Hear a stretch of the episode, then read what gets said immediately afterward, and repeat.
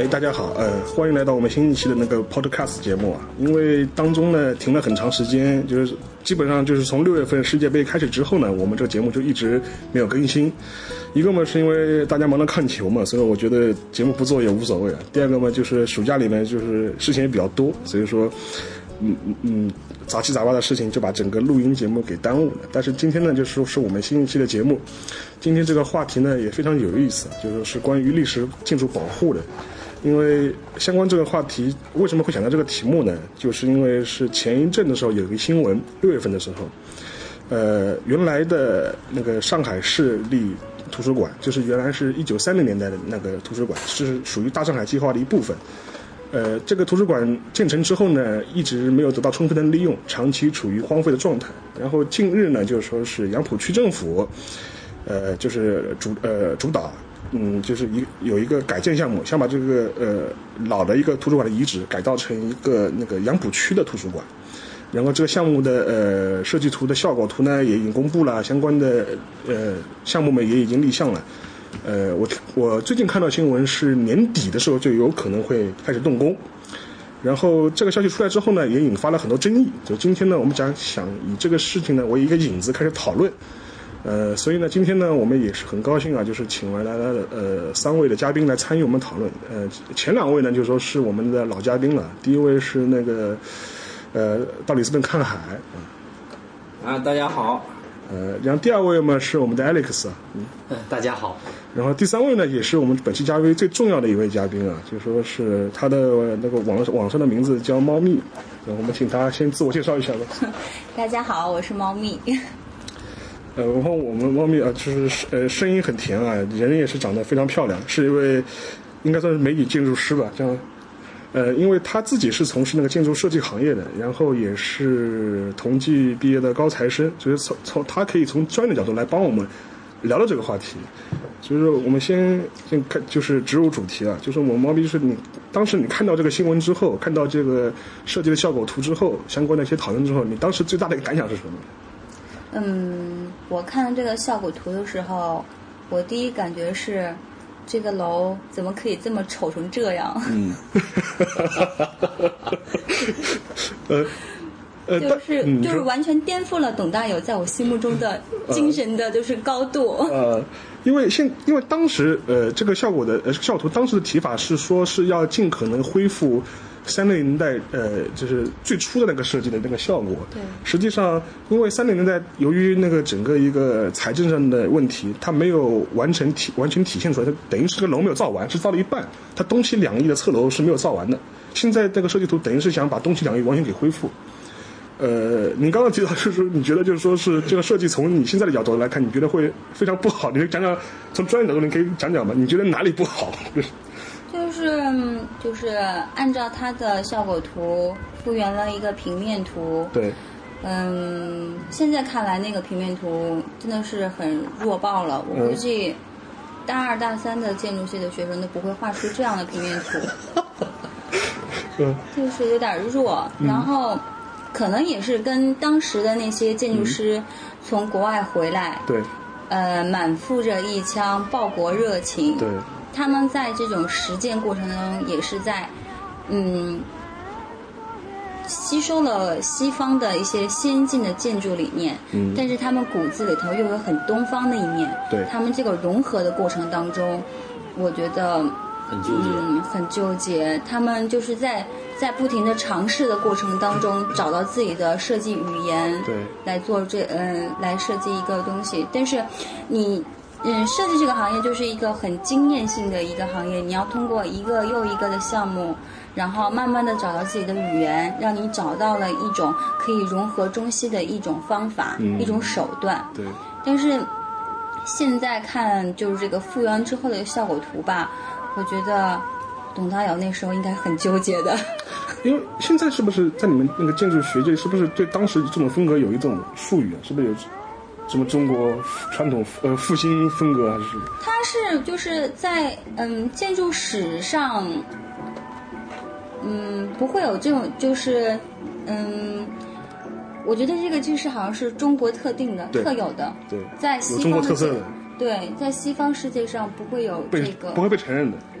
就不是不不被承认，就是你说到这个，就是你假如说你跟一个外国人讲说什么叫中国复兴式建筑，嗯，然后中国宫殿式建筑，人家没概念。对他不太有概念，他觉得是中国宫殿式建筑就应该是像紫禁城那种，对。北京那种颐和园那种，那个是叫中国宫殿式建筑。对，但是你像这种的话，就是嗯，既有中式的风格，然后又是它它的结构又是很现代，对。就是很难理解为什么会出现这么这么一个就是一个类型。呃，因为当时这一批建筑就是说是属于那个大上海计划的那个遗产，因为很早以前，大概现在想来应该是超过十年以前了，我就去过大上海呃呃计划的这些残存的遗址转过一圈，因为包括那个现在那当时的那呃现在要改建的那个杨浦区图书馆，就原来的上海市图书馆，基本上是都集中在同一个区域，那边有类似的建筑风格有好几座，一个是就图这个图书馆。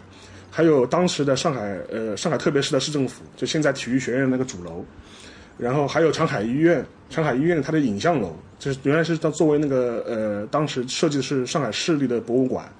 还有当时的那个飞机楼也是在那个，就是当时的是那个，也是在长海医院里面的。然后后来我自己很早的时候，当时在在学校里的时候，当时是做一个田野考察样的，转了一圈。然后这是呃，这这是印象蛮深的，因为呃风格很独特嘛。你现在看到那边你也觉得非常奇怪，就是说觉得哎，怎么会有一个很突兀的建筑在那地方？然后之后呢，我也带那个那个 Alex 啊和里斯本，就说是去逛过一次。我不知道 Alex，你当时看到房房子风格，你你你你你最早看到你什么感觉？呃，我当时的感觉就是说，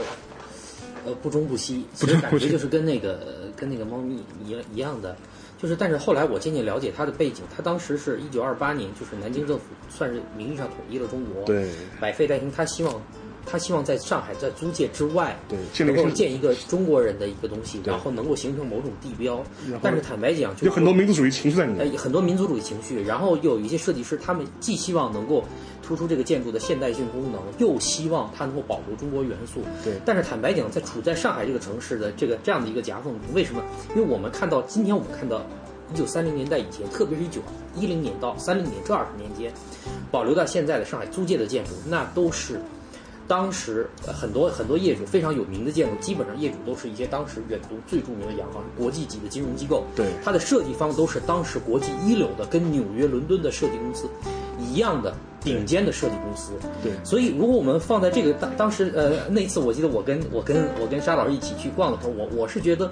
这个东西跟我们看到租界外滩也好，完全老法租界也好，完全不是一个量级。对，就是，但是你能感觉到当时中国的那种那种希望，在这个通过这个东西来凸显中国元素，这样的一种纠结的心态。对，但其实这也是一种东中西的一个对抗。对，然后。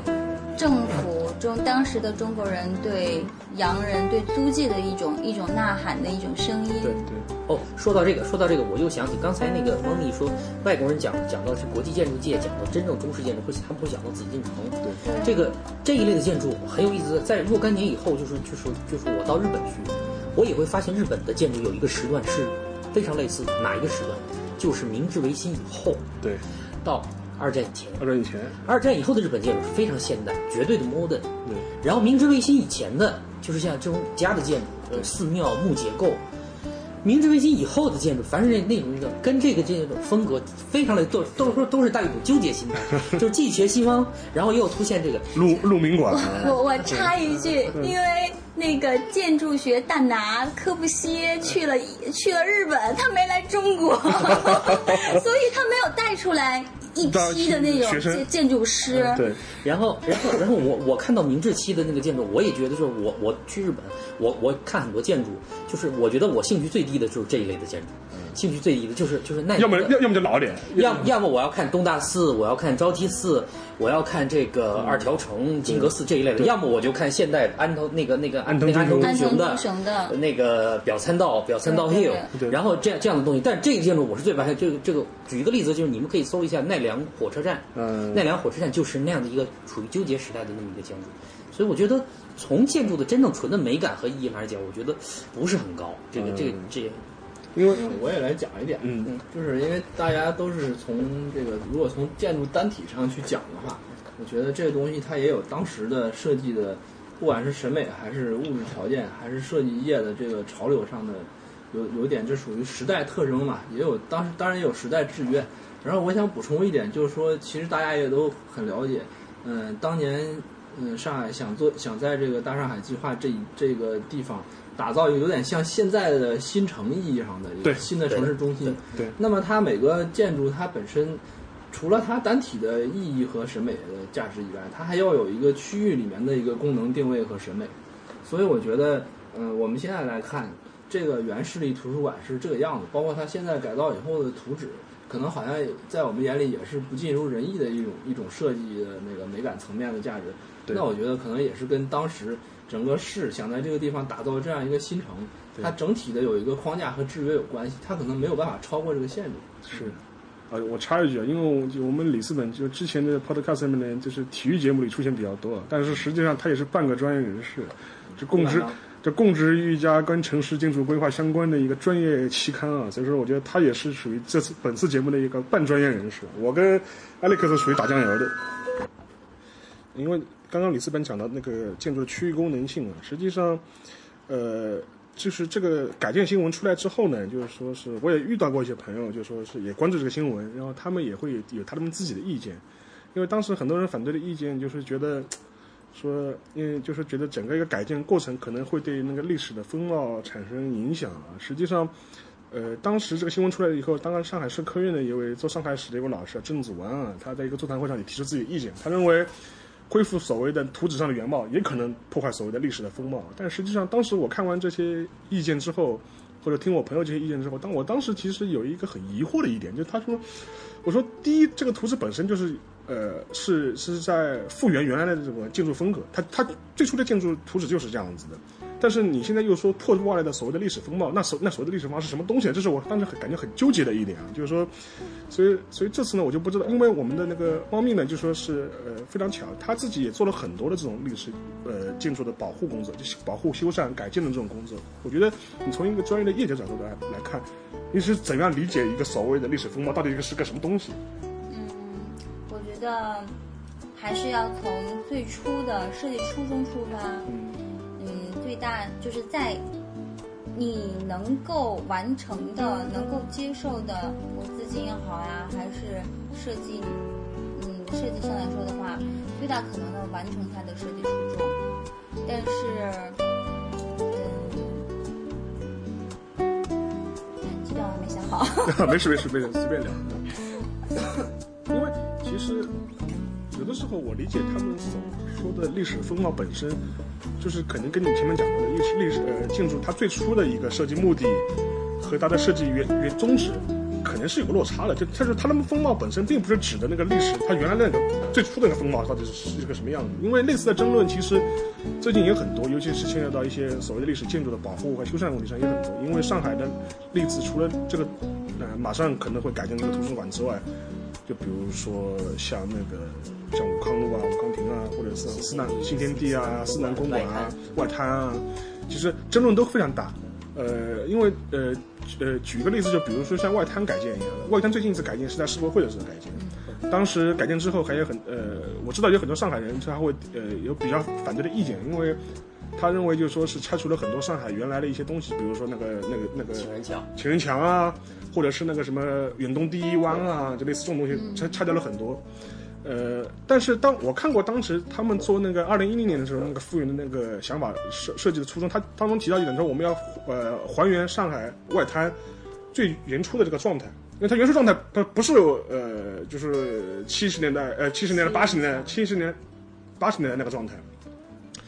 所以说这个时候，我就觉得他们很多人讲的历史风貌本身，可能是不是跟自己的私人记忆有关系，而是跟这个跟这个历史呃跟这历史建筑本人的记忆是有这样一个落差。这个说到底就是说，刚才刚才刚才沙老师讲的那个那个历史风貌啊，就是就是在我来到上海以前，我在上海差不多七八年七八年的时间，我一直认为的就是我我我是我是认同那个那个猫咪说的那个，就是所谓的历史风貌，我觉得有两个标准，一个是这个这个建筑设计最原最原初的时候。它的设想是什么？当然，这中间经过历史沉浮，它可能有衰败。那我们恢复，我们肯定恢复最原初的时候。第二个标准就是恢复到它最辉煌的时候，那个辉煌的顶点。这个也就是在在我我看来，其实我对我的家乡也是这样。在我看来，我历史原初风貌是一个静态的点，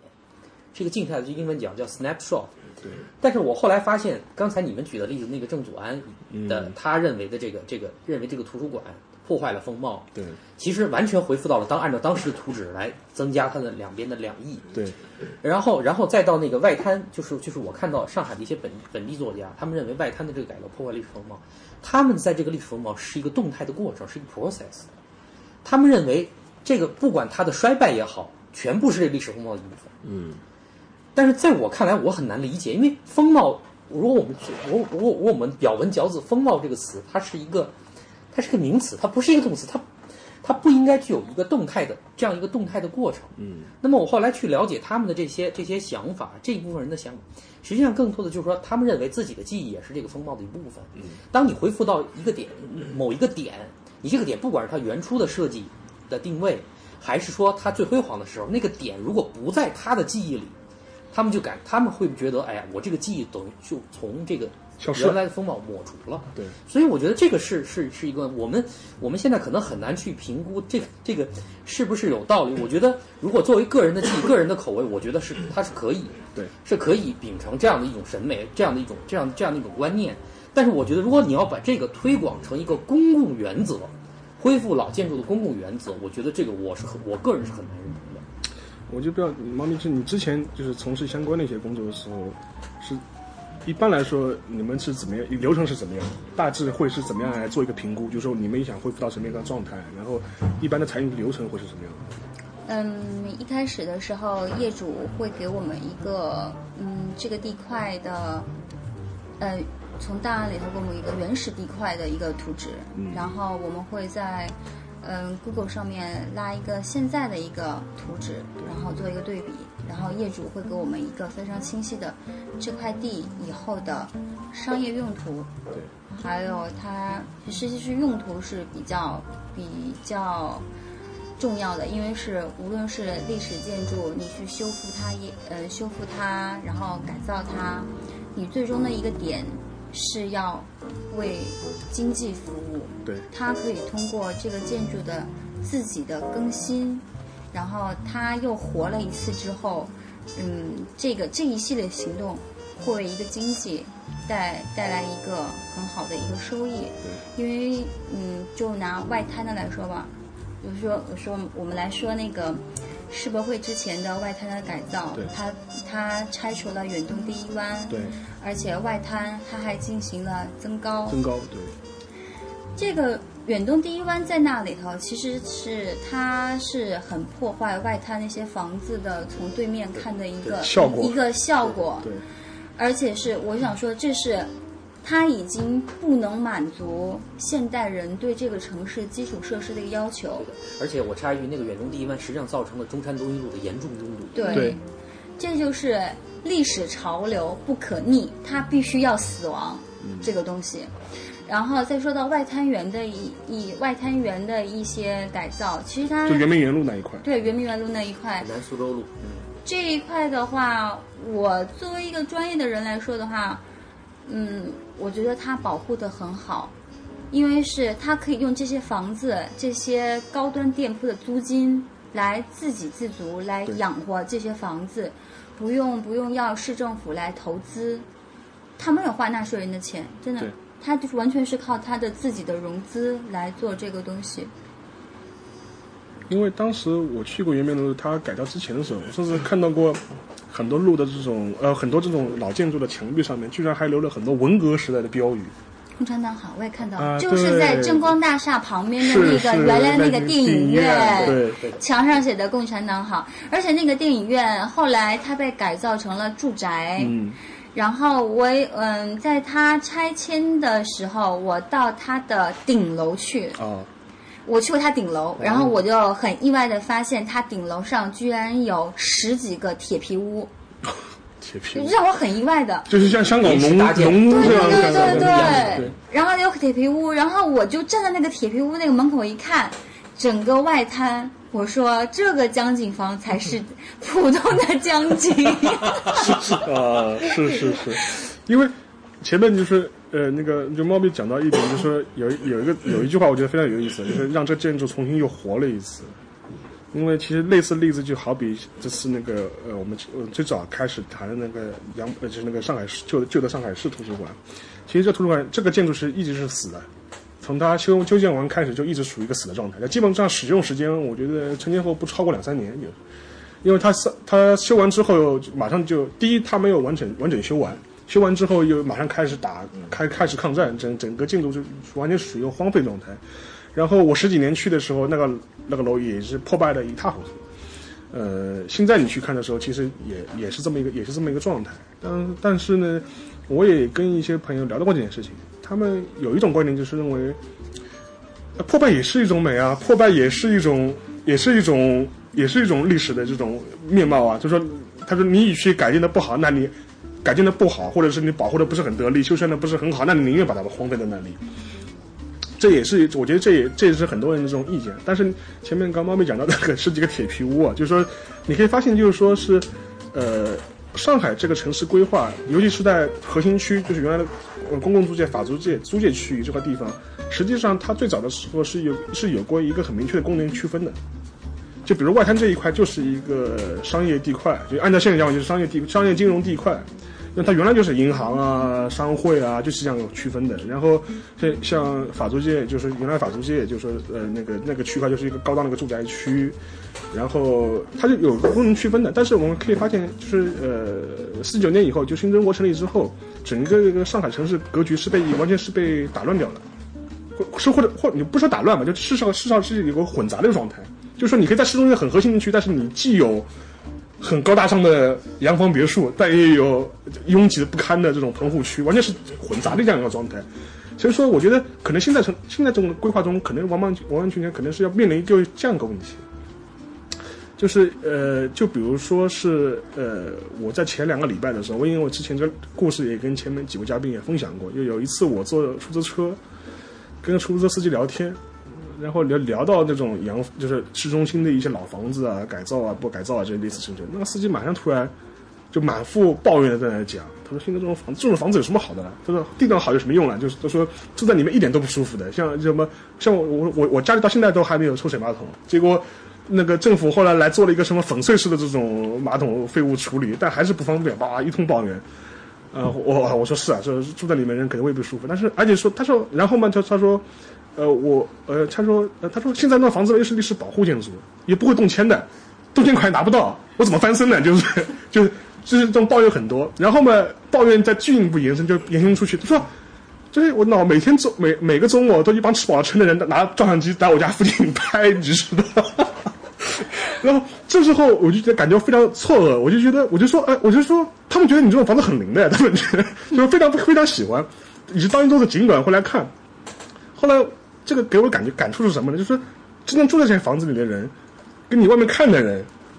就是可能会有一个很大的落差。所以，我就像唐毅，你在这看到这碰到这些历史建筑的呃改造啊、修缮之后，就跟你前面提到的一点，它的将来的用途是不是你们就第一要考虑的这个？是它那个用途是我们首先要考虑的。嗯，比如就像你刚刚问我什么，有一些什么步骤啊什么的。我们拿到这这部分平面图之后，我们会找它的背景资料，找它最最原始的一个设计初衷是什么。对。包括我们会研究这个设计师他的善用的风格，嗯，他所处的时代的那个主要的先锋的意识流派，对，这些都是我们研究的一个背景。对。然后我们会通过这些这些我们研究的这些背景资料，然后作为一个设计的一个出发点，然后再来设计出来，就是嗯。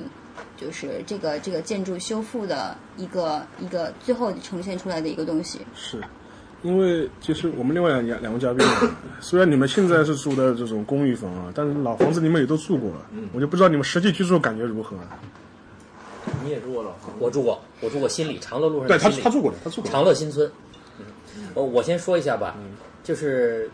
上海，我我现在就是以我了解到的老房子，我除了自己住，我也看过很多。对，就是上海的老房子，其实状况差别非常之大。对，有那种状况相对好的，有那种状况非常好的，有那种状况也也有状况很差的，并不是我以我个人的观点，并不是所有的老房子都有保护的价值。对，呃，有一些有一些石库门，当时建的时候是也是比较廉价，墙很薄，墙很薄，然后那种，然后后面维护的不好，到现在已经非常，我觉得我个人觉得就是保护价值不是很大。以我曾经住的长乐新村为例，它是三十年代上海建的一批新里，对，新市新市里弄，对，新市里弄，新市里弄是一种什么东西？就是它跟石库门还不同，不同，对，它是一种给很多公司给这个给这个员工的一些宿舍，对，员工的一些公寓，那么呃。这样的一些心理，那么长乐新村在心理里面只能算是中等，不算状况非常好的。我住的最大的感觉就是它的墙比较薄。然后长乐路这条路呢，虽然不是一个不是一个主路，但是它仍然有一路公交车，二十六路。就是每天晚上当我睡觉的时候，这个公交车走过的时候，整个墙是在颤抖，地板也是在颤抖的。你住几楼啊？呃，三楼。嗯。呃，三楼。然后整个地板是在是是是是在颤抖。这三楼我采光尚可，但是由于墙很薄，它整个这个房子就是感觉很轻，很轻。再加上因为时间很久了，肯定梁柱会有一些朽坏啊。所以这个这个就是我我个人的感觉，就是我认为像，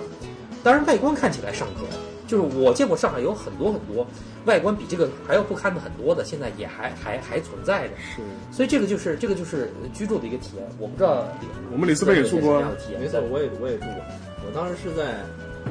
富民路的富民新村，对，这个讲完我再讲。我怀疑我也住过。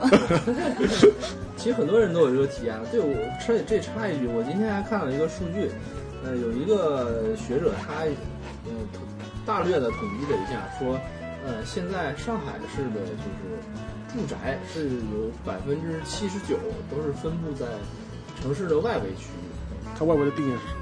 呃，就是说，比如说像孙江嘉定这种啊，就是中环以外了，就是并不是，就大部分人都是住在郊城区啊，都并不主城区。其实你我们也可以看到，嗯，就这么多年城市化进程，大家的那个居住逐渐往外分散的这个大的过程，大家都在感受其中。嗯，但是像我这种，我也是就是最近这些年才来上海工作生活的。然后实际上，我通过租房子这种方式，我可以住在上海市中心。嗯，我还不在那百分之七十九里头。是，因为他这个统计不是说你你物业持有者，他是说就居住哪，你实际居住这种。然后我当时住在富民新村里头，这个我是住在七点五平米的亭子间。有独立门卫吗？没有，都都没有的，都是合用的，煤位都合用的。嗯，你有吗？你那是？呃，有有一个独立的，有一个独立的。嗯。那个是改造，呃，是零几年，零几年上，肯定改造过。零五年还是零四年，上海有一波改造过一波新的，然后长乐新村是接受改造。呃，没错，我接着说，就是说，嗯，虽然说这种房子呢，嗯，居住的那个体验肯定相对要差的，嗯，但是同时它也给你这个人作为一个，嗯，生活工作在这个城市的人来说，你在，你可以生活在把你的生活圈保持在更加市中心的位置是，实际上呢。就是你可能少付或者是多付那个租金，然后这个溢价的那改变部分就决定了你的生活的的所处的这个档次。对，所以我们可以说，我们住的房子可能它的条件更差一些，但是我们的对我们的通勤成本也在下去，我们也有我们的优势。对，然后这个其实 就是让我想到，像我们刚才聊那个呃图书馆改造的这个项目的问题，我觉得就呃有点像我们嗯，当然我们不能拿这个。住宅的那个保护和改造，去跟公共建筑住宅、公共建筑的这个保护和改造相比，它毕竟是有有很大差异的。但是我们还是要像最早我们说的那样，就是说你这个使用者的感受和这个建筑它最原初的目的，对这个才是核心。对，当然我我个人是这么认为。我猫咪你也住过了？对，我觉得是他们说的什么。改造啊，墙体比较薄啊，这对我来说都不是问题，因为我那个房子我自己改造了。哦，就我我是我那个房子是本行的。嗯，我想想，一四年、一三年，我一三年搬走那里，我从零八年一直住在那里，我就特别有感情。一直在改造。就就每天都在改造，然后你知道，就是你说那墙很薄，对，怎么办？我养的小猫咪就直接把那个就是窗台的那个凿穿了，对对，它给你凿个 坑，你知道吗？就我就发现墙皮里面什么沙子什么都出来了，那没有没有办法呀，愚公移山，就就就去那个五金店买了那个水泥，自己补，自己把那个地方就是。你水泥嘛，就是不不加沙子，它就很硬。然后自己自己在家里刀 把匠把它给抹平，抹平了之后，然后 买了一瓶涂料，然后自己涂上，边涂还边骂我们家小猫咪，这都是你那就你害的。然后就是你说到下水道那个问题，就是以前我住那个房子是一进门就是厨房，厨房旁边就是卫生间，然后有个小楼梯，噔噔噔噔可以上二楼。嗯。然后二楼上面我还隔了一个阁楼，嗯，其实我们家那个就是现在来说的话，使用面积很大，因为楼下加上厨房、卫生间有十个，嗯，有十个平方，那不小了，对。然后到二楼，二楼是四十个平方，嗯，然后还有阁楼，就是特别大。然后我们家小猫咪就天天就是撒了欢的跑，包括现在我自己，我跟我妈两个人加两只猫住三室两厅。嗯嗯，我觉得就是好像没什么差别，猫也很适应，对，猫也很适应。然后包括那个下水道，那个时候是，我先去物业要了一部分，因为我知道你这个东西改造了以后是要接到那个城市的主污水处理的，我就去物业去要，说这个图在哪，嗯，然后就找了个人，找得到的，他必须要给我，必须要给你，OK，对，就是嗯，作为业主你必须要给我。你如果不给我，你物业就是有问题，我就要去举报你。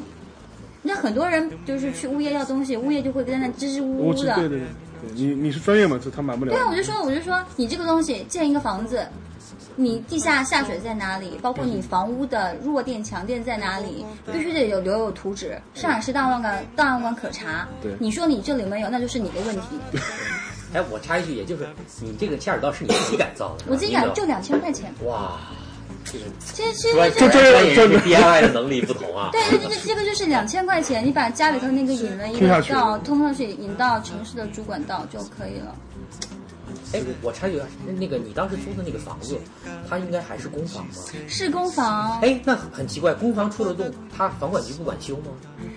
嗯，这其实是租给我们那个阿姨嘛，她是在上海有好几套房子，然后这个房子租金特别便宜，我觉得那个时候租金是从零八年到一三年一直就是八百块，从来没变过。哇，然后那阿姨就是跟我说说，别烦她。对，别烦我，理解我。什么是你自己管？你别烦我。DIY，而这个申请房管局是要房主出面的。是的。是要是要房主，我们要理解理解。然后就是这个房子，包括就那房子不是我的，里面的所有家用电器我都给换了一遍，什么抽烟机、炉盘，然后热水器，我全给换了。对，然后我前面各自分享了一下这种住什么住宅感受啊。其实我可以稍微讲点背景，因为实际上。尤其是上海的石库门或者新市里弄房，尤其是新市里弄房更明显，就是，呃，其实上海好几次房地产的这种大大跃进啊，基本上都是跟战乱有关系。第一波是太平天国，一打啊，江浙土江江浙土财主们就跑全逃躲到上海来了，然后一下子就把租那个那个租界的房价给炒高了，然后然后这是一次，然后最呃对现在整个市政建筑比较影响大的一次，实际上是实际上是二战，就是抗战之后。抗战之后，租界成孤岛了嘛？但是所以说，当时在抗战之后有过一段房地产的高峰的发展期。像你们前面住过的几个新村，其实很大一部分都是在那个时段里造出来的。就比如说你住的那个富民新村啊，就基本上是抗战之后，当时在短短的一两年之内大干快上造出来的一批的快销的房地产产品。实际上，无论是新新市里弄也好，还是那个石库门也好，都有这样的背景。所以说，从这角度来说，这批房子本身，呃，从呃从建筑设计、建筑用途、建筑审美角度来说，是不是一个好的设计呢？呃，我个人是有问号。所以我不知道你唐你从专业角度来看，是不是有有没有一个判断？就是它这个房子无论采光啊、用途啊，或者是质量上面，你觉得就说是是不是一个很好的一个作品吧？就是嗯。我就它的功能来说，它不太满足人类的生活需求。我觉得有点属于战时标准吧，或者说，它就已经降低了它的生活要求。我觉得这样也可以。面积啊、采光啊，什么都降到最低了。因为老房子其实很明显，一一一楼一楼采光是非常差的，几乎是无采光。哦，这里这里我我要插一个可能，但是像像新里这种房子吧，其实以前。人家是一一一户人家，从一楼到三楼的，对，很多还有石库门。如果是这样的话，我觉得它的需求是尚可的。但问题是四九年以后把里面分成一层若干层，甚至一层要分两家，对，一层要分两一一层一层要分两七十二家房客，对，所以就是就是就是这样的话，你的需求是没有办法满足的，对。所以但是以前那个状况部分还是可以，但是即便是这样的话，它也属于暂时的一个一个一个临时的临时的标准。嗯。然后这个就牵出一个，就是我我我特别想问问那个猫咪的，就是就是刚才我说到，就是说有一些老建筑，我觉得。我觉得没有特别必要保。从你专业人士，你你你你别这么说啊！你这么说的话，我上海人都要来骂你。没关系，我我你你没我你对你对你对这个城市没有感情。我来录这我来录这期节目，我已经准备好了后面跟帖人骂 Alex 硬盘硬 YP 硬盘，我已经准备好了。呃，话呃说回我这个问题，就是就是从你专业的这种老建筑保护规划设计的专业眼光来看，什么样的老建筑是有是有价值是有价值去保护翻新？回复就像我们刚才讲的，回复到它原初的功能设计也好，回复到它辉煌的顶点也好，什么样的老建筑是完全没有就应该拆掉重建？这个你们有没有一个相对客观的为业内人士普遍接受的一个一个一个标准？嗯，先来说这个就是不保护，让它自生自灭的这个状态，其实也是建筑保护的一种理论之一。嗯，我记得是在希腊，希腊有个神庙，就是。嗯，被挖掘出来之后，他们当地政府就请了一个设计师过去，他的保护就是在上面盖了个盖子，呃，盖子是 colorful 的，然后还有很多就是保护那遗迹保护，它会在遗迹上面，就是里面是做真空处理，然后就是给它封一个玻璃盒子，让它与世隔绝，很紧，但是你要把那个就是这个玻璃拿下来，这个东西完全就没了。因为里因为里面是常年的嗯常温，然后除湿除菌，嗯就是像那个在呃在那个医院的那个 ICU 病房的那个样子，完全是无菌的。嗯，这个就是其实它是有一些，比如说政治政治遗迹呀、历史遗迹啊这些这种保护就比较多，但是。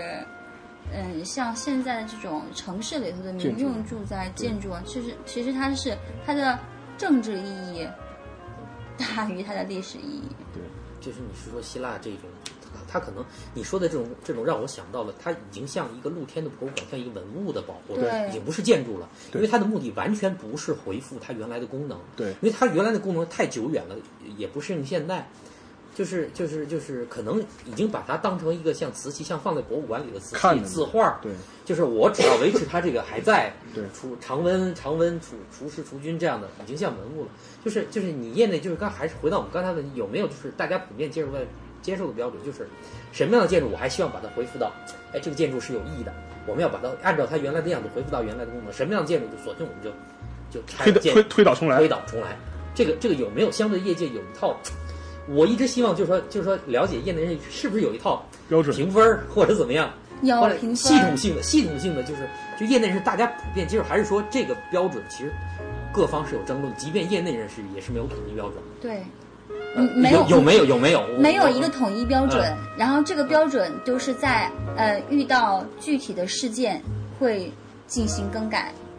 比如说，首先拿了这个这个历史保护建筑，首先第一点就为它做那个结构评估，嗯，看看它有没有连地质沉降，对。然后你评估完了之后，觉得是它虽然已八十岁，但是它实际年龄年龄它已经八十岁呃八百岁了，那我觉得是这样的房子，结构已经完全不行了，结构已经不行了，你你你去维护它的成本，已经比你重新盖个房子还贵。那我觉得是这个房子，除非业主实在钱多。嗯，业主就是说，那他肯定，他他如果还是坚持让我们去修复这个东西的话，肯定他是他的历史，就是他的历史意义或者是政治利益超出了经济利益。对，超出了经济利益，他会去做这件事情，或者是他通过这个事情之后，他会在若干年之后收回这个成本，比如像新天地，他现在早上的成本不知道回来多少倍了。对对，也就是说，最终最终你你呃，我听起来，最终实际上还是有一个商业模式的考虑。一个市场市场的考量和一个经济利益的考量，投入就是投入产出比的一个考量。但是你刚才说的有些可能，如果说它的呃历史意义或者政治意义超过了这个，我宁可这个可能会有一些业主去。但是最终可能仍然有一条线，就是最终这个这个这个商业的这样的一个收益和经济上的这样的一个投入产出比，仍然有这样，这样这个可能是一个硬约束。如果如果如果我这样说，是不是？呃，我不知道是不是我这样。因为因为其实，但是就是就比如说一些商业开发项目可能是这样，就比如说像五光亭啊、四南公馆啊，可能会有这样的实际上的那种考虑。但是像像公共建筑呢，就比如说说这是那个图书馆的事情，实际上。我不知道，就是我，我就觉得他，因为那个那个那个楼实际上已经荒废了几十年了，这个楼就是是这么个状态，就是我就觉得，它的修缮成本、修缮改建成本，呃，高还是重新造一座新馆成本高？同一个地方造个新馆成本高，我觉得也很蛮蛮难说的。这个这个，我是觉得是这个地方这个楼，嗯，它的历史和政治意义超出了当今的商业利益。对。因为是，比如说，呃，像像李斯本刚才说的，说我们不要单独只看这个建筑本身，要看那个当时这个区域的那个规划。对。嗯，我们现在看到的五角场那个彩蛋，它是连接了五条马路。对。是一个放射型的道路，而且是那个呃，这个这个这种这种放射型的城市规划模式。嗯，就是当时他们那个时代所风靡全球的一种城市规划的一个模式，而且是它现在是它它现在那个图书馆所在的区域，就是那一块，对，就被定义为呃市政府机关所在地，对，然后周围的话就是一些学校文化建筑，复旦复旦那一些，复旦那条街韩韩丹路那里就是文化建筑，对，然后还有另外一块就是嗯居民的住宅。但是现在在我彩蛋的周围都是一些商业建筑，你就很难，就是再回到他他那个时代所在的那个意境里头，你去想这个事情。对。所以说，我觉得是它的历史意义和政治意义，就是超出了我们当今的那个经济利益。我也来补充一下，就是嗯，我们刚才说衡量这个问题，实际上是计算，就是计算这个东西，我觉得。嗯，不管是建筑还是城市规划吧，就是计算这个东西有很多。呃，一般来讲，从技术层面上来说，你能算，肯定还是要算的。嗯。然后呢，有很多东西，它是你虽然能算出来，但是你可能未必会这么选，就是它的灵活性会比较高。然后多方博弈的那种，就是体现大家力量对比和主观意图的这个特征也很强。对。然后与此同时，它还有一些东西是是确实很难衡量。或者说这个东西的一部分可以算出来一个指标，但是你整体上却没有办法把它拆分开。对，比如说有些建筑它能代表的当时的一些历史特征，这个东西也许它不是很大，然后从经济上来讲，嗯，可能拆了这个楼也更好。但是它这个样子确实已经现在没有了，或者怎么样了，它的价值也可能会突然凸显出来，变得更高。对，这个会推翻你之前的选择。所以我觉得这个也是一个。就是怎么说呢？应该是一个更加灵活和具体的过程。嗯，就是最近上海滩比较流行的那个商场，就是嘉里中心。因为 IPM 去年开了之后，KAL 开了之后，就是这个嘉里中心是。比较受大家瞩目的一个新商场，但是你会发现在嘉里中心北楼和钟楼之间有一个毛泽东的故居，而且还不是他常住的故居，就是他曾经住的一个灵性过的某一处地方。对对对。当我就是在一个非常非常 fashion 现代的一个地方的时候，我走到那个街上，发现一个这个，一个孤零零的，对，而且它旁边对面就是今年 p r e s t i k 奖的那个获得者范茂设计的那个酒呃那个饭店，饭店，对。嗯，然后我就是觉得是对 特别混搭，又特别现代，就是摩天大楼，然后玻璃幕墙，然后这边就是一个建筑师他的自己的一个语言，一个木头的小房子，然后这边突然出现一个石库门的毛泽东故居，我觉得这就是一个城市更新，你你你你就是他会这这个这个房子的政治利益，就是它摆在那里。让我们大家看一下，说这是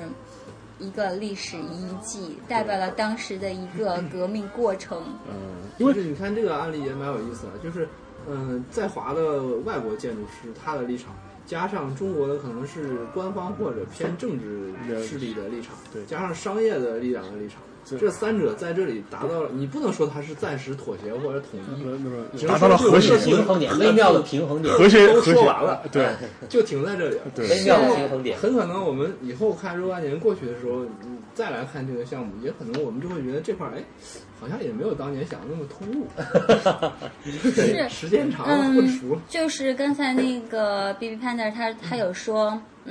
这个房子已经荒废了很多年，为什么是在这个时间点决定去做这个事情？其实，在保保保护领域当中有有一条嗯原则，其实就是。在你没有想好它如何去发展的时候，就尽量不去动它。对。等你要把一系列后续的问题，比如说这个房子它改嗯修缮完了之后，它有什么一个发展，这个发展能不能给他自身带来更新，让他自己就是能够他能够房子那他能够自由的呼吸。对。嗯，等他这一切都想明白了之后，你再去做它，就是。你会有一个非常有个方向，有个目标，就要把做做成什么样子。这个是一个，就是我们业界是比较认同的一个观点。没有想好的时候，没有清楚想好的时候，你就不要去动它，因为你最后想清楚了去动它，给它一个归宿，让它新生了之后，你总比那些哦没想好，我这边敲敲砸砸，然后到最后，哎，我突然又想明白了，你敲东西已经没了。对，然后再重新造出来，对，就很恶就像那些嗯嗯四合院，我没想明白的时候，我把它全敲了。现在觉得是，哎呀，这四合院其实也是城市一张名片，那就会把这个东西再再竖起来。因为因为实际上这个讲到这个事情的话，我觉得，呃，就就是整个一个前面讲的这个商业也好，政治也好，建筑本身的呃意图也好，怎么样达到一个平衡？因为我觉得像在上海这样一个城市里面，我觉得。尤其是这两年，更越来越多的人开始关注所谓的那个历史建筑、老房子，比如说在武康，呃，不是在武康亭的对面，就是武康路那边有一个老房子的展示馆。嗯，对的。然后你每个周六吧，好像是他还会有一个导游的一个一个一个一个项目，就是你可以跟着他，他会有个导游带着你去看。康路建筑是游客中心。对，他会带你去看每个每个每个周六，我记得我记得是这样子，他会对固定的时间导览导览跟你介绍，然后。我还发现中，就无意中发现，就是说是上海有一批外国人，就是说是他们自己做了一个网站，然后这个网站是什么呢？那个就是我带你做导游，就是我给你，我带你看上海的老房子，然后给你讲讲这个老房子的前世今生啊，就是有什么什么故事啊。那它是一个就是针对外国游览者、外国的游客的一个这种网站，因为就类似这种就是 his historical walk 这种。City Walk 其实在国外其实也有，在国外也有。然后我这我这认为，呃呃，之前的话我也带，就是说是艾利克斯和里斯本他们去逛过一次，一些老的房子啊，转一圈或者怎么样。因为我觉得，呃，大家对这个意识也越来越强，很对你对这个历史的对历史的风貌也好，保护也好，或历史的怎么样延续也好，会有这样的意识。然后然后更何况就是这这两年嘛，因为中国很多城市规划也。有的时候呢，的确声名狼藉，就是做的不是很好，China China 一一一直在拆的吧。所以说，可能很多人很本能的会对一些政府主导的一些修缮问题啊，会他会有一种很本能的这种提防心态，或者这种这种反感。其实不管你这这做的怎么样，反正我第一个觉得肯定是有问题的。你只要动了，就你就是有问题的。呃，这个可能也是有一个之前有也有一个缘由，但是反过来讲，本身。呃，很多建筑，很多很多建筑，就是说是，尤其像像这次图书馆也好，因为我甚至有的一些朋友跟我讲，他说，你与其改建它成现在那个杨浦区图书馆，那你还不如把它荒在那里更好，就是说是我更 更能符合它的历史的风貌也好，或者怎么样也好。就是我觉得这个也很有意思啊，就是说是很多人的心态上面，就是说是对这老建筑的心态本身，呃，是把它当真当做一个文物类的东西来看。还是把它当做一个实实在在能够大家能够用的建筑来看，我觉得这种两两者立场上面可能会差别会比较大。嗯，我就不知道唐明，你看到你你你接触的也很多，你你看到也很多，你是不是也会有这种区区别的这种态度？嗯，我是觉得，嗯，但凡你有能力去修复的这些建筑，对。把它利用起来，总比它荒废要好。是，因为你荒废，你要花费人力，对，去管理这个东西。对嗯，但是你如果把它改造好了之后，对，它可以新生。对，你可以通过这个房子来让它自己来养活自己。那对政府来说也是减轻他们的负担。而且是现在很很流行的一个就是那个城市城市更新的一个理念，呃，很多城市都会找一个这种历史风貌区，对，然后首先来做这一块的城市更新，对，让它符合旧城区、符合新城区的一些。呃，满足当代人的生活的一些必须的要求，比如说没有下水，我增加下水；没有空调，我增加空调。对对对，这些硬件条件必须要符合当代的一个一些需求，然后他们会跟那些艺术家来谈，说你在我这里来办工作室，然后进行一些创意产业，然后嗯，然后让这些房子它就会进行一些招租呀，办公楼的一些招租。然后让这些房子来自己养活自己，对这其实也是很大程度上又带动了城市就业，然后又增加了这个这个这个这个这种业态的又多种化，然后还能这个使这个房子自己自己自己养活自己的东西。因为我们前面讲了很多很专业的角度，呃，他们也从呃从那个很专业角度来分享了很多东西，所以最后呢。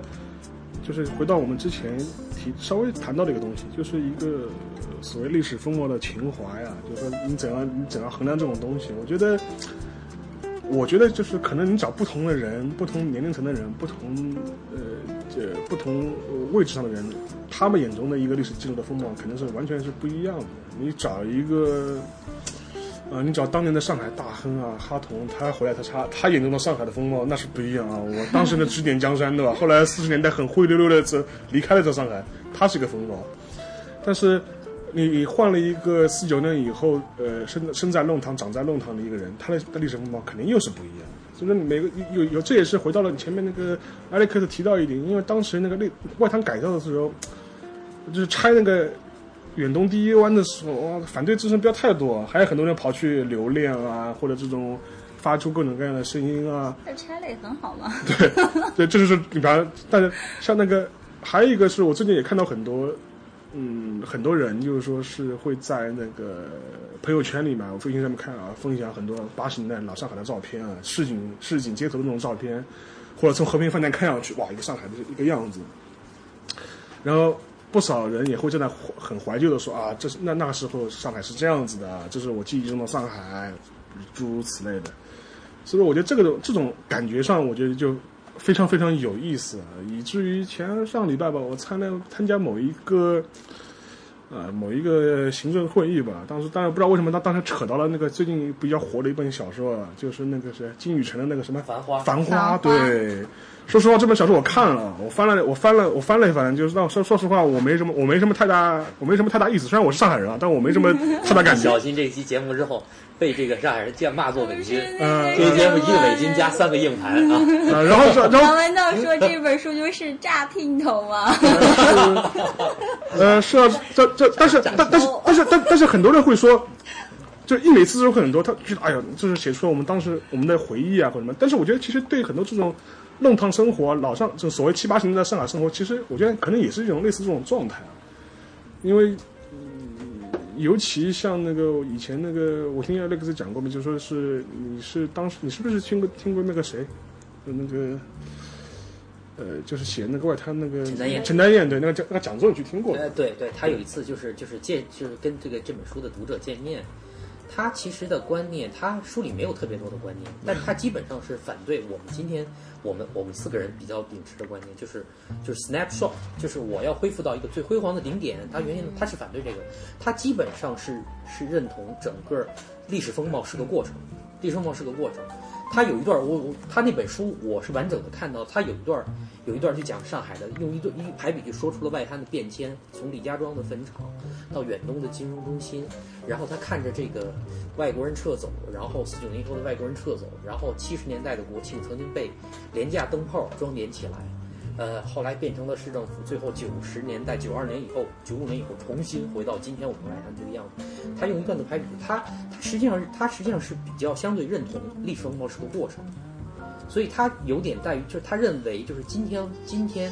呃，他对现在就是，当然他没有直接讲，他在书里没有直接讲，但是你能够感觉到那种那种意味，就他对今天的外滩的改造方案是部分认同，部分不认同，部分就是有遗憾。他的遗憾认为这个改造，这个 snapshot 就就我追求一个点，恢复到一个点的改造，抹掉了那个过程。这个就是就是我从他书里感到的一种一种味道。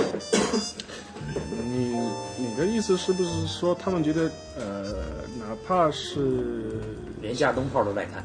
也是一个，也这个就是他的观点。呃，对，就其就是可能可能就是七八十年代的上海的外滩，可能就是说是无论当可能没有改革开放，经济比较落后，还是一个比较城整个上海城市是处处于一个比较停滞的状态。当然，这毕竟它也是历史，它经过的历史的一部分，所以你也应该把它保留下来。你指的这个过程是这个意思吗？但这个这个这个这个观点我很难认同。嗯，比如说上海，我们知道的外滩，今天的华道夫曾经中国饭店的肯德基。对。你能想象肯德基吗？你能想象这个曾经远东的世界前五的城市的一个金融中心，曾经可能曾经卖三枪牌内衣，在橱窗里卖三枪牌内衣，这个它本原先的功用就是一个当时绝对高大上，在三十年就是一个高大上的。我们今天只不过回复到了它原来本来的样子。所以说，但是呢，就是我我就跟我前面讲，很多人会很多人会怀念八十年代的上海，但我觉得我看到过是两种，就是说是一种是真正经历过那个年代。就是年纪有点年岁的人，就是说可能现在中年啊或者什么，他能他会他会有些记忆，他觉得啊当年上海怎么或者怎么，我觉得这种可能是更多是怀旧类的那种想法。还有一种是很多年纪并不大的人，八零后，呃八零后，他恢复的是童年记忆，但是 童年记忆的情怀。不，当时我有，当时我有过一个假设，但我不知道对不对，我只是跟大家讲讲，我觉得。呃，很多时候人人对很多历史的记忆也好，或者他说会怀念，但是并不愿重新再过这个样的日子。就比如说，当当年的上海，其实都知道嘛，七十二家房客的这种状态，你真的让你回去过的天天拎着马桶，你愿意过吗？就是说，我觉得，我觉得未必。但是还有一批，这是这是这是一批人，就是呃，但还有一些人状态，就可能就是说是，尤其是八零后啊，或者七零末的这批人，就说是。他们的很多想法是，他们可可能对当时生活的呃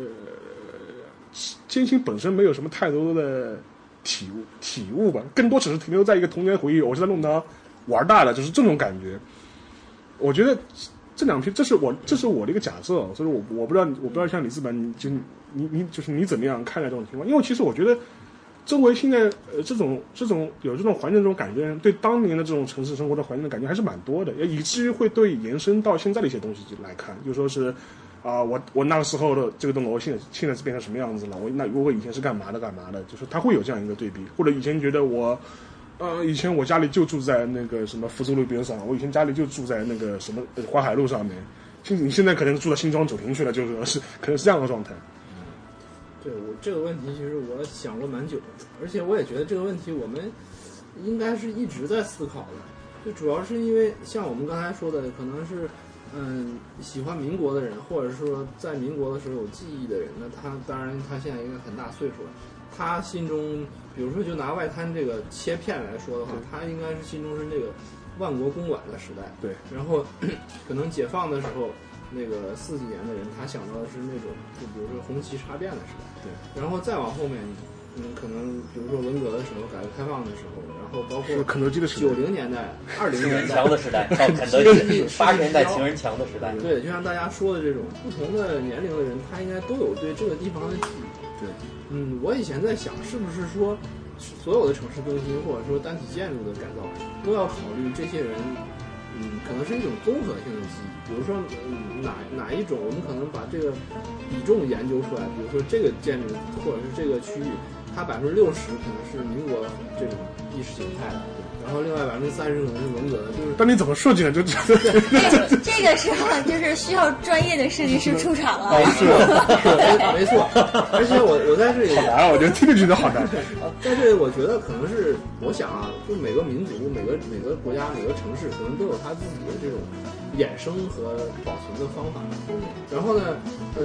如果是你某一些价值，你不可能通过建筑或者物质形态去保存的。那么文学该有它自己的功能，可能比如说历史该有它自己的功能，它也得去做，不能说所有东西都要变成人人都能看见的摸得着。这个是我觉得也不现实。对，就我原来可能是认为每一种每个阶层，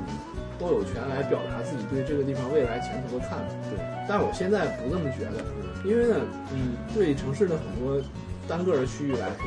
基于整个城市的定位，它的角色每个时代也都在变。嗯，我们可以说那个情人墙时代，那个时候还没有那么多游客在外滩，但是现在那时候还没有非常没有多少本地人在外滩，对吧？对，就是外滩的功能也在变。对，可能我们套其他的例子，比如说那个杨浦区图书馆，这个这个市图书馆这个馆的功能，它也应该在变。所以我觉得还是要倾向于。嗯，这个地方应该处在一个什么样的功能定位？以及我包括我刚才我想起来一本书，叫做《为水保护城市》，这是一个研究，嗯呃，应应该是一个非常好的城市学的学者，嗯，然后搞保护的人，他写的这么这么一本书。我觉得其实这个题目就能非常好的诠释这个问题回答的要害。对，我们想好是为谁保护城市，对，然后我们也不难理解其他人讲出那些不同的声音是怎么回事。最终，我们也也应该去考虑，到底是基于这种喧哗、众生喧哗的状态去决定这个地方前途，还是说分析这个地方应该有什么样的功能去决定它的前途？是，嗯，我是觉得就是像你说的是，比如说很多人都在回忆，对，但是让他回去过，他真的是不愿意去回去过。对，嗯嗯，我突然想到一个场景是。我们在南京做的那个项目，嗯，其实就是就是他原来是一栋别墅里头只住一户人家，但是他四九年以后里面住就是很多，对，会有会有十几户人。当我们把这个片区嗯完整的修修缮完了之后，他家里人会推他来这里，因为我们在门口做了一个那个嗯对于这个片区历史的一个介绍，嗯。然后他就推在那里，真的是场面真的很感人，就是他们家的子女在跟他一字一句的去念这个牌子上的字。嗯。然后其实这个人已经，我估计他也八十几岁了，他就他就坐在最早的住户。对，最早的住户坐在那里，然后然后他们家的亲人也好，还是。我觉得应该是像亲人，保姆不会做到这么细致，一个字一个字去念，然后他就推到里头，到每个每个院子里头去转一下。对，我是觉得是，嗯，就像你刚刚，嗯，李思本刚刚说的是，每个阶层和每个年代的人，他都会有自己的不同的记忆。我到底是去说谁，呃，去为谁去来做这个事情？那，嗯，不可能是我吸取。大家所有的意见，然后融合，呃，然后你就是提炼成了一条意见，这不可能。对，但是作为建筑师来说的话，就只能是岂能尽求呃人意，但求无愧于心。我只能是在我的专业立场上，其实我就有时候觉得是建筑设计师其实跟历史学家很像，因为他站的点很远，对，他必须得是。长期都能来考虑这个问题，最起码你包括我们现在就是这个这个图书馆的事情，他已经八十岁了。对，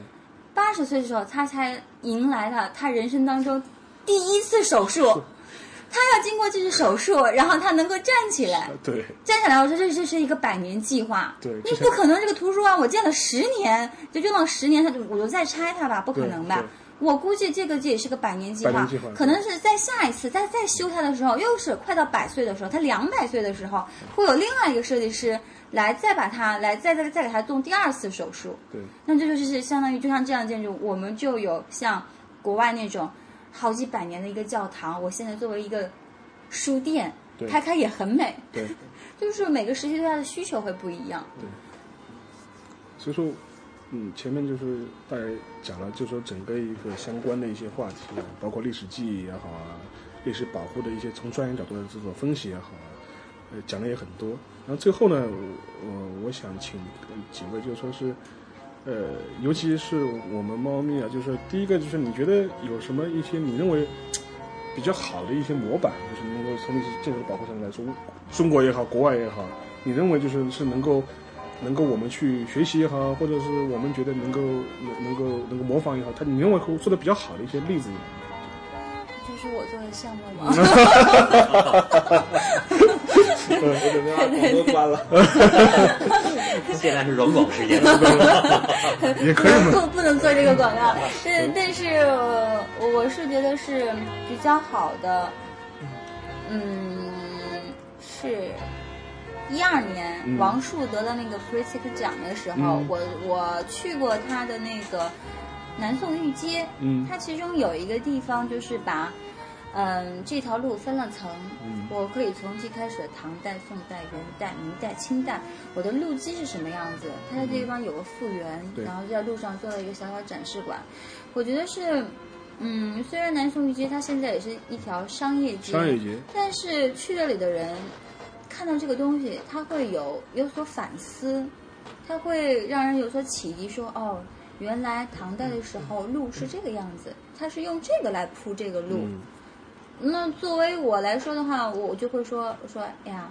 说说我们国嗯唐代的时候，原来建筑技术是这个样子，我会从这个角度来说。但是我那天去的时候，发现有很多小朋友，那小朋友的话，他就会就会说，哎，你看宋代的路是这样，明代的路是这样。那做完这个历史建筑的保护之后，我们想得到的一个一个最大的好处，就其实还是对当代人，包括对下一代人这种无形的影响。对，这个是我们比较想看重的这一点。对。那另外两位呢？那个分享一个个人觉得个人觉得好的 case 是吧？啊，对，就是其实我觉得，因为我很难从专业角度，但是刚才你个人观感刚才猫咪说的一个我特别赞同，就是他说的老建筑的回复最终让他自己能呼吸。实际上我理解就是一个实际上商业模式的可持续，对，他自己能养活自己，实际上就是自身的造血功能。对，我觉得只要达到这个目的，就就基本上是可以，基本上算成功的。这实际上你的核心已经暴露你的价，你实际上是尊重市场的。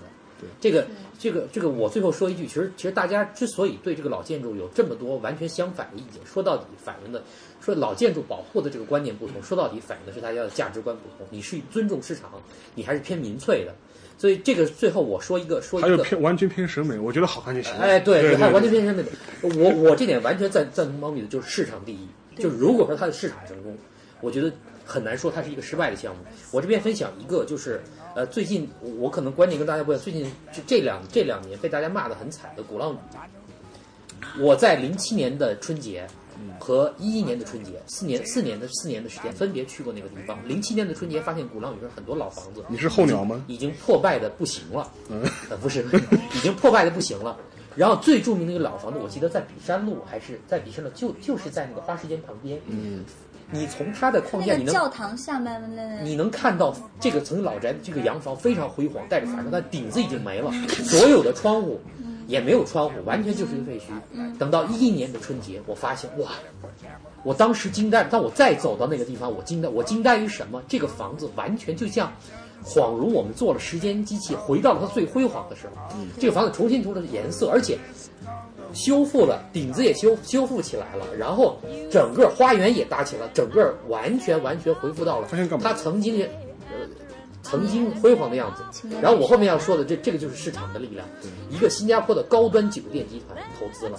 我清楚的记得我零七年跟当地的人聊的时候，当地人说说厦门市政府知道这些地方有价值，但政府没钱。对。到一一年的时候，这个房子之所以能被修复，是新加坡的一个高端精品酒店连锁精品酒店集团。把这个房子修复了，然后，然后那个因为刚刚修复好，然后那个那个我们在在门口看的时候，它这个酒店的服务生邀请我们进去参观，我们进去参观，我们才知道这个房子的意义。这个房子在它在它最大的一个房间，他们把它改造成了整个这个酒店这个精品酒店这个洋房精品酒店里最贵的一个房间的法式窗，在中间的位置正好可以看到日光岩。当时这看了，对，因为他带我们参观，然后当时我非常感慨，我说这个就是。我我跟我跟我跟我太太说，我说这个就是资本，这个就是市场的力量。政府没有钱修，这个就投入了巨大的人力和财力，然后请了国际最著名的设最著名的设计公司，把它还原成了当时这个洋房的样子，重新让它能够看到日光岩。我觉得这个是一个非常非常成功的一个是是是。你这边呢？我其实嗯，其实我这个人不是那种就是特别喜欢这个怀旧情怀，嗯，就是我我我看到一些。嗯，好的改造的案例我都不会走心，就是我可能随便当个普通警官就过去了。然后其实我比较想跟大家分享的是这么一种想法，就是我觉得现在像 Alex 刚才讲的，我们已经进入到一个有条件用市场的力量去启动技术，来用最好的方法把一个最好的历史还原的这样的能力。然后想想看，我们现在有这种能力是基于什么条件？再想想看之前那些历朝历代。那个，比如说，因为我是个特别喜欢西班牙的人，很多西粉都知道那个塞维利亚大教堂。嗯，它原来那个那个地方是最早那个摩尔人清真清真寺。就是那个时候，你想想是不具备这样的可能的，政治或者军事力量过来是一扫而空的状态。对，但是它还是能留下一个痕迹，有它有清真寺的地基，第一上面是个教堂。嗯，就是这种历史的错位，让你想到。